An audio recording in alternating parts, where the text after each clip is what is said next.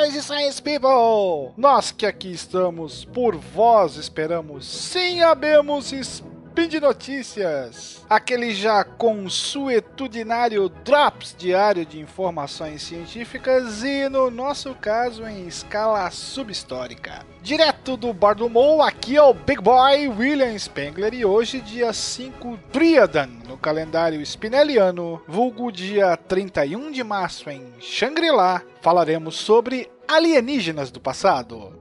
Oi? Como assim não pode? Tsuki não tinha liberado, já não estava tudo certo? Caramba, sério? Tem que regravar? Tá bom então, né? E hoje falaremos sobre história. E nesse episódio veremos a bomba nuclear do século XVI, a rainha da bodega e outro quitute que dividiu a política brasileira. E já que lá estamos e como nem só de pão vive o homem, falaremos sobre a etimologia de boteco. Notícias.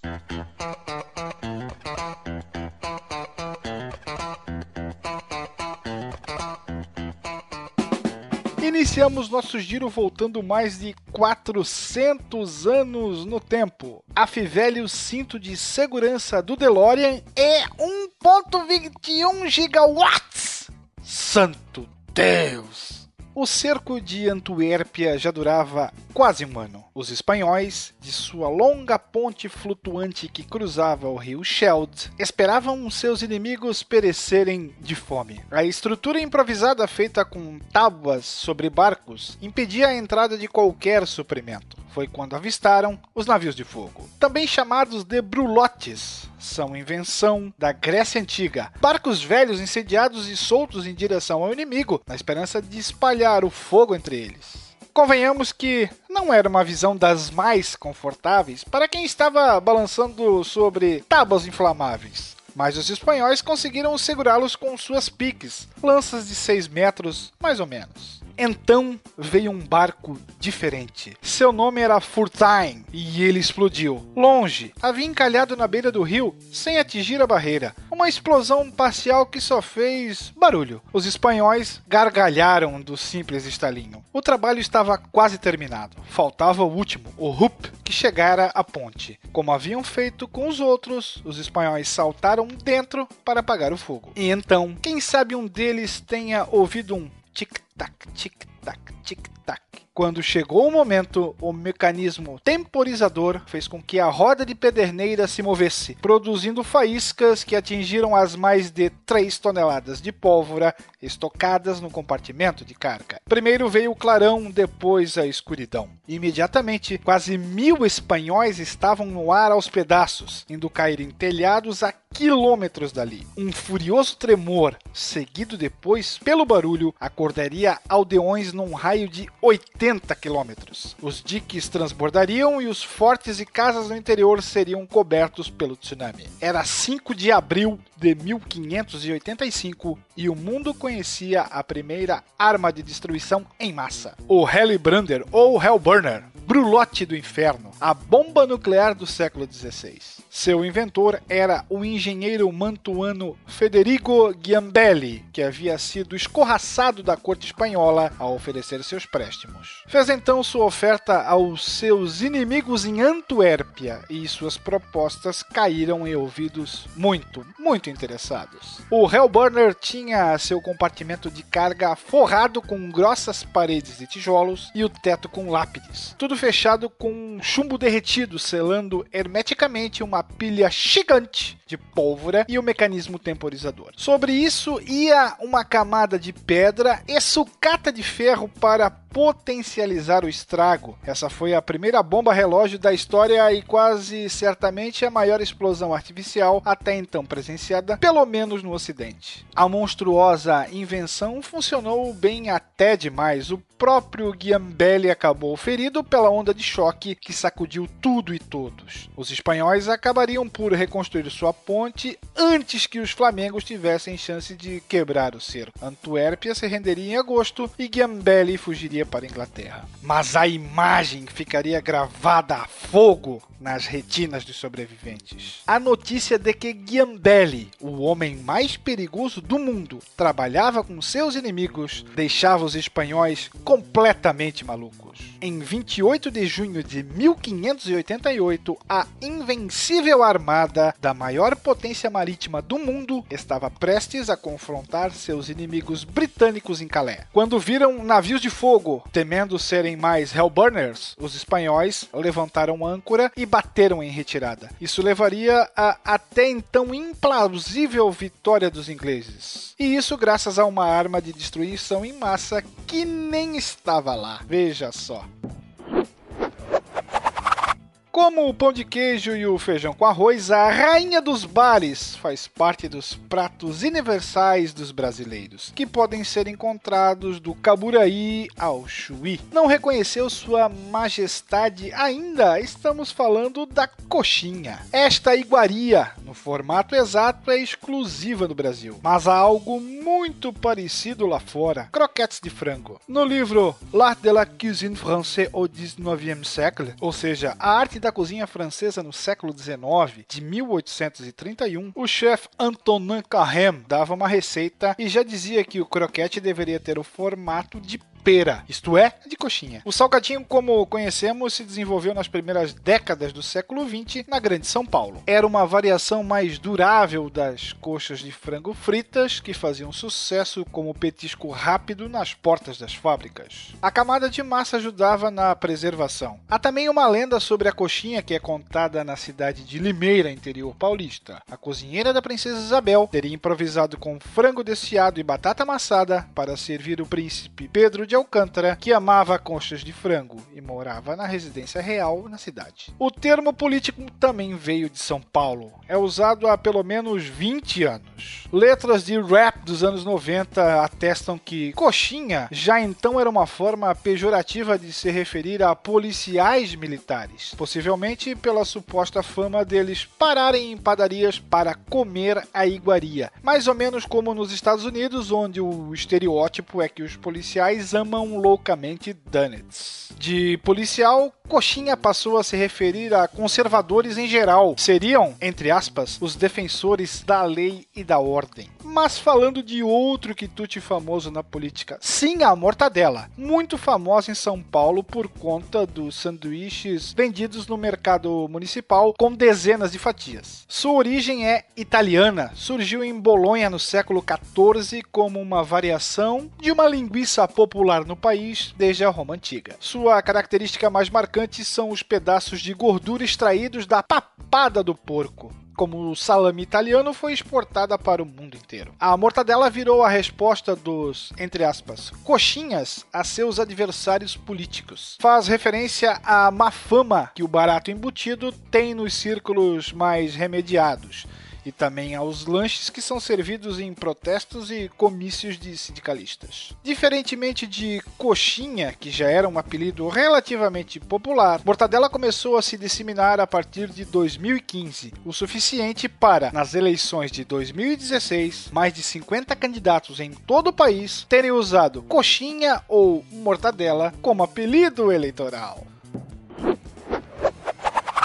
Muitos, muitos comentaram, especialmente o Dr. Verta Krulin, que nem só de pão e panela velha vive o homem e que as bebidas poderiam ter um lugarzinho em um spin histórico. Pois bem, já que falamos da rainha da bodega, que tal fazermos uma etimologia de boteco? Afinal de contas, os nomes para o que vai no seu copo vieram de várias origens e idiomas. Garçom, por favor.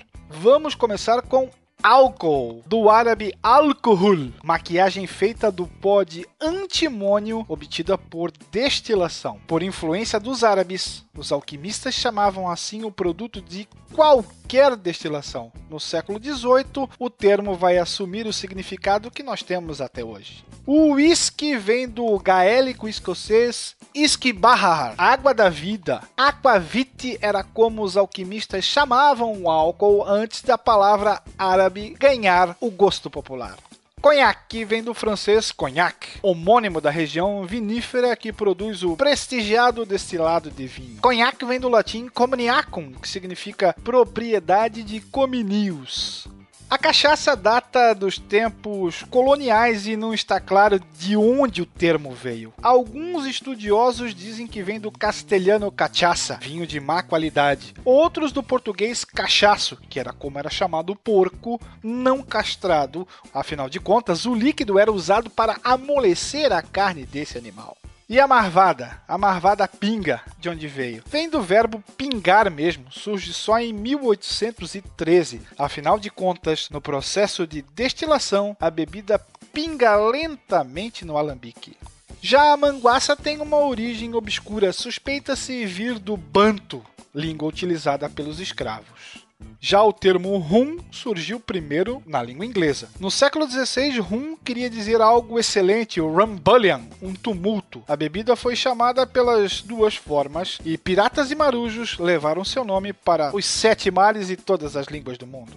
Já gin vem do francês Genève, zimbro, planta principal usada na produção do que no início era considerado um elixir medicinal. Lê do engano, hein? Vodka vem do russo vodka ou do polonês wodka, que significa, entre aspas, aguinha.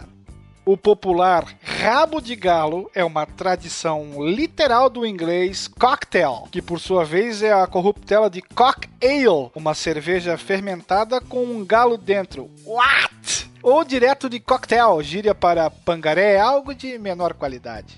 Tequila vem da cidade com o mesmo nome no México, que por sua vez vem do Nahuatl, a língua asteca, tequilan, lugar de trabalhadores, e é uma palavra masculina, el tequila, o tequila. A agave, uma grande planta rasteira que dá origem à bebida, é nativa do entorno da cidade.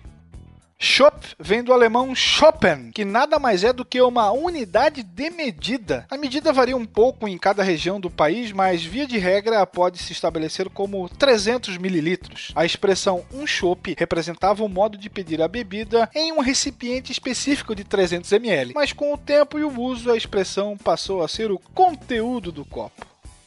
Já a cerveja vem do latim cerevisia, evocando Ceres, deusa das colheitas e dos cereais com que é feita. Só é usada em idiomas ibéricos. O latim bibere, de beber, deu origem a beer, inglês, birra, italiano, e beer, no alemão.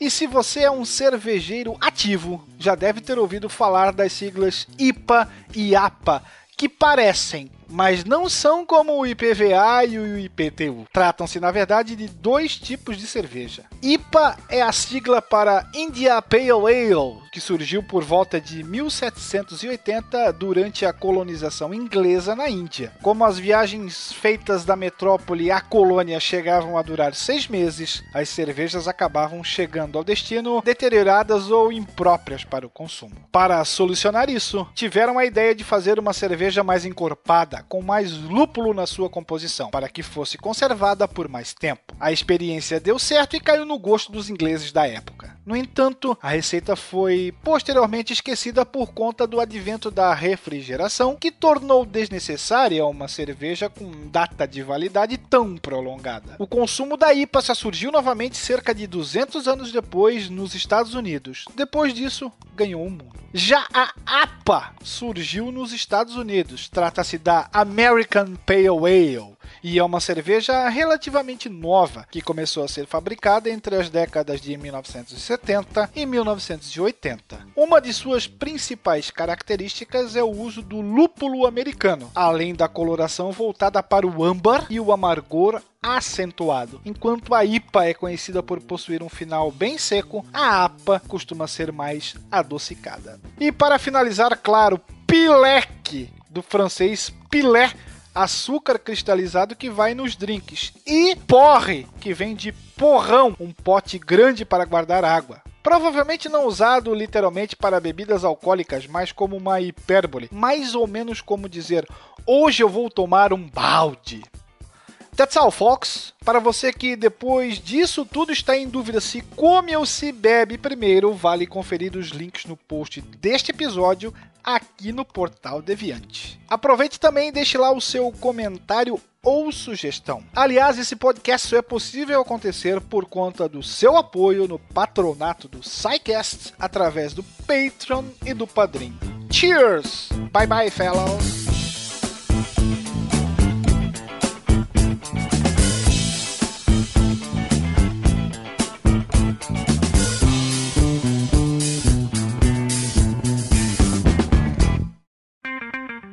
Edição por Felipe Reis.